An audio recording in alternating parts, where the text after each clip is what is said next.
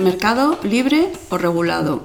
Desde el año 2013 es una, una circunstancia que tenemos muy clara, que, tenemos que debemos tener muy clara en el sector eléctrico. ¿Sabes si estás en el mercado libre o en el mercado regulado?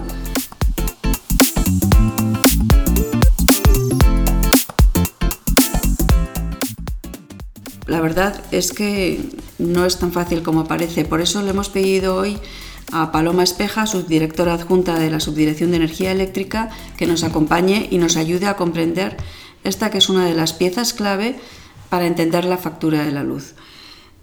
Mm, ahora parece que es bastante más fácil para un consumidor saber si está en el mercado libre o regulado. ¿Qué ha cambiado? Hola Mar, encantada de estar aquí con vosotros otra vez para intentar poner un poco de o aclarar un poquito lo que es el recibo de la luz.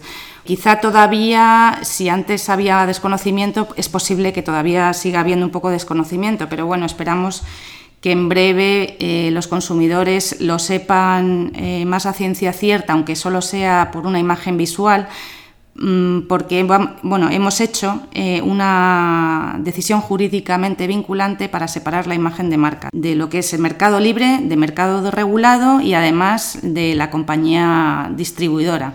La mayoría de los consumidores estamos bajo el paraguas de compañías que operan en toda la cadena de suministro, entonces realmente pues era muy complejo eh, con el mismo logo, eh, pues el saber realmente si, estás en mercado libre, estás en mercado regulado y además diferenciar eh, o, tratar de, que los consumidores se acostumbren a diferenciar a lo que es distribuidor de comercializador. Esa decisión jurídicamente vinculante, bueno, pues daba, se, emitió en septiembre, daba un plazo de seis meses para completarla. Eh, lo que pasa que, bueno, pues se está retrasando un poquito más y no preveo que hasta, pues aproximadamente el verano se complete. A lo mejor eh, todos los planes, con todas las decisiones que van a tomar las empresas y si las aceptamos o no. Esto significa que básicamente van a tener que eh, imágenes distintas para que a golpe de vista podemos contestar a esta pregunta: mercado libre, mercado regulado. Sí. Pero no es la única cosa que va a cambiar, porque en la última normativa ha cambiado eh, la forma de, por la que nos comercializan o por la que nos venden un tipo de contrato u otro. Se ha acabado lo que llamaban, lo que llaman los comerciales el puerta a puerta.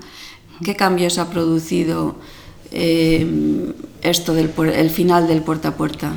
Bueno, pues eh, esto fue una de las propuestas que fuimos lanzando porque veíamos que teníamos demasiados quejas de los consumidores de que les abordaban y con la táctica de la venta fría o venta puerta a puerta y realmente al final lo que sucedía en la mayoría de los casos era que acababan pagando más o por suministros que ellos no, no eran conscientes que habían contratado. Entonces, bueno, pues le lanzamos este mensaje en diversos informes diciendo que en la medida de lo posible, eh, no tanto como eliminarla, pero sí, sí que fuimos lanzando ideas mm, de que si prometen que este contrato iba a ser pues un 10% o un 15% más barato de lo que tenían eh, ellos habitualmente, porque además el comercial les pedía la factura, lo miraba y decía, bueno, pues tienes un precio que es malo realmente, lo que yo te ofrezco es lo mejor, eh, lo que lanzábamos era que esas promesas eh, se las dieran por escrito y que fueran vinculantes, vamos.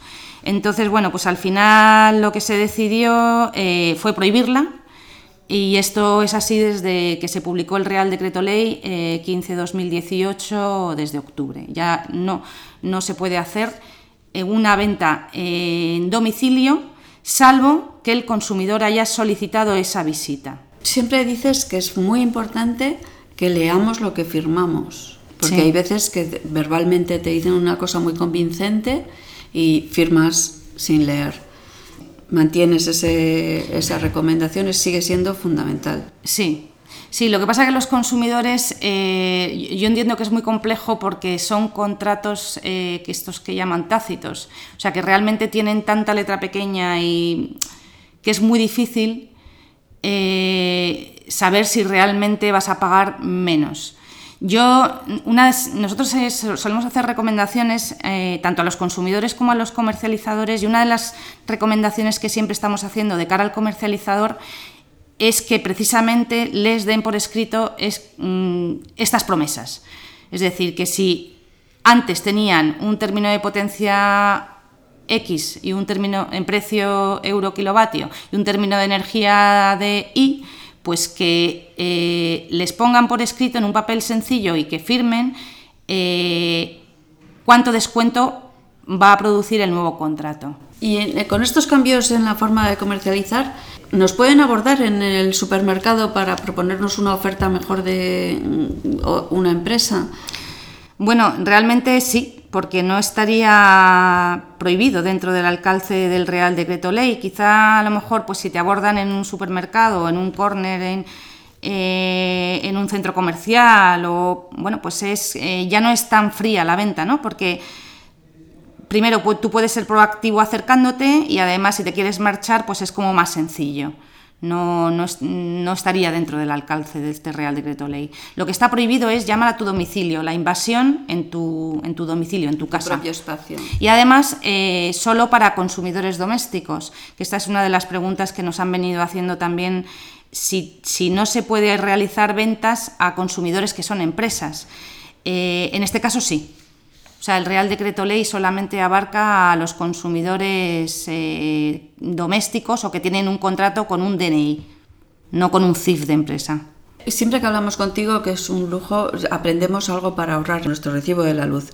Em, ¿Qué pasa? ¿Cómo podemos ahorrar si, si, utilizamos la discriminación horaria, por ejemplo? La discriminación horaria, yo ya, eh, como tal y como hablamos la otra vez, es muy interesante. O sea, eh, de hecho, prácticamente todos los contratos de mercado libre ahora llevan incluida la tarifa con discriminación horaria nocturna.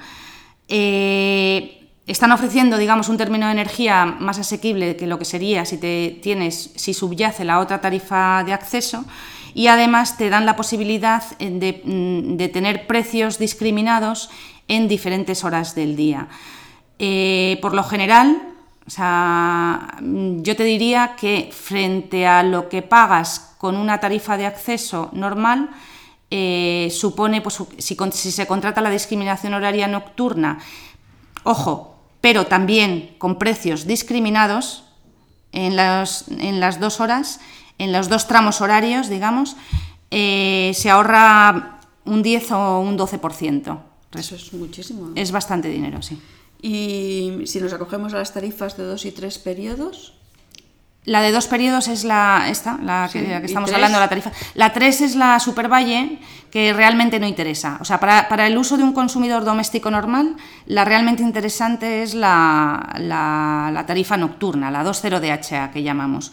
Y la tarifa 20, 20 DHA. DHA. Eso es. Y luego la 20 DHS, que sería la tarifa Supervalle, únicamente interesa si tienes un vehículo eléctrico o haces un gran uso de energía en horario de 12 de la noche a 8 de la mañana. Y otra cosa que nos sueles decir es que revisemos la potencia contratada. Ahora se puede hacer incluso por tramos pequeñitos. También.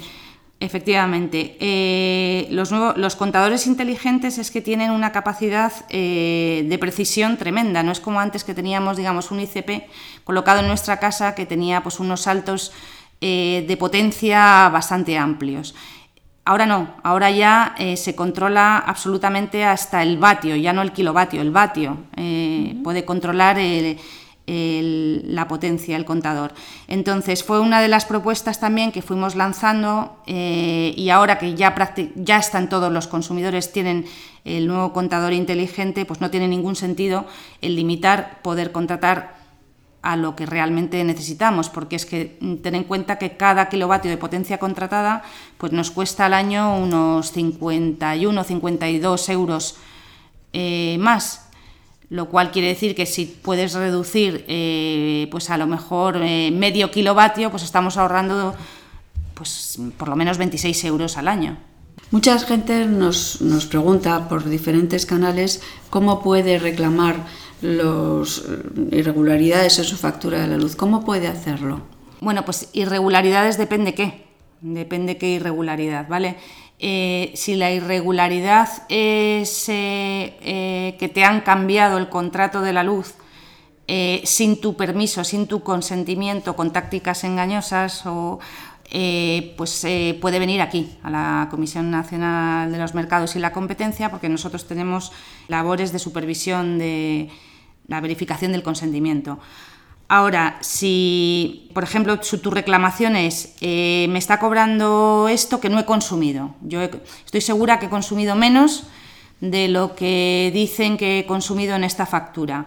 Me dijeron que me iban a cobrar estos precios, no estoy de acuerdo con estos precios y me han cobrado pues, unos precios superiores. Entonces, nosotros en esto no tenemos competencias, la comisión no tiene competencias para, para evaluar, pues por ejemplo, eh, un mal funcionamiento del contador, que puede ser el caso, o unas disputas de precios. El tema de, por ejemplo, todo lo que sea relacionado con el contrato de acceso que dé lugar a lectura y facturación del suministro, los competentes son la comunidad autónoma, el organismo de energía de la comunidad autónoma donde se ubica el punto de suministro. Muchas gracias, Paloma. Siempre aprendemos, a ver si, en, a ver si en esta ocasión la gente aprende que se puede seguir ahorrando en su recibo de la luz. Muchas gracias. De nada, encantada.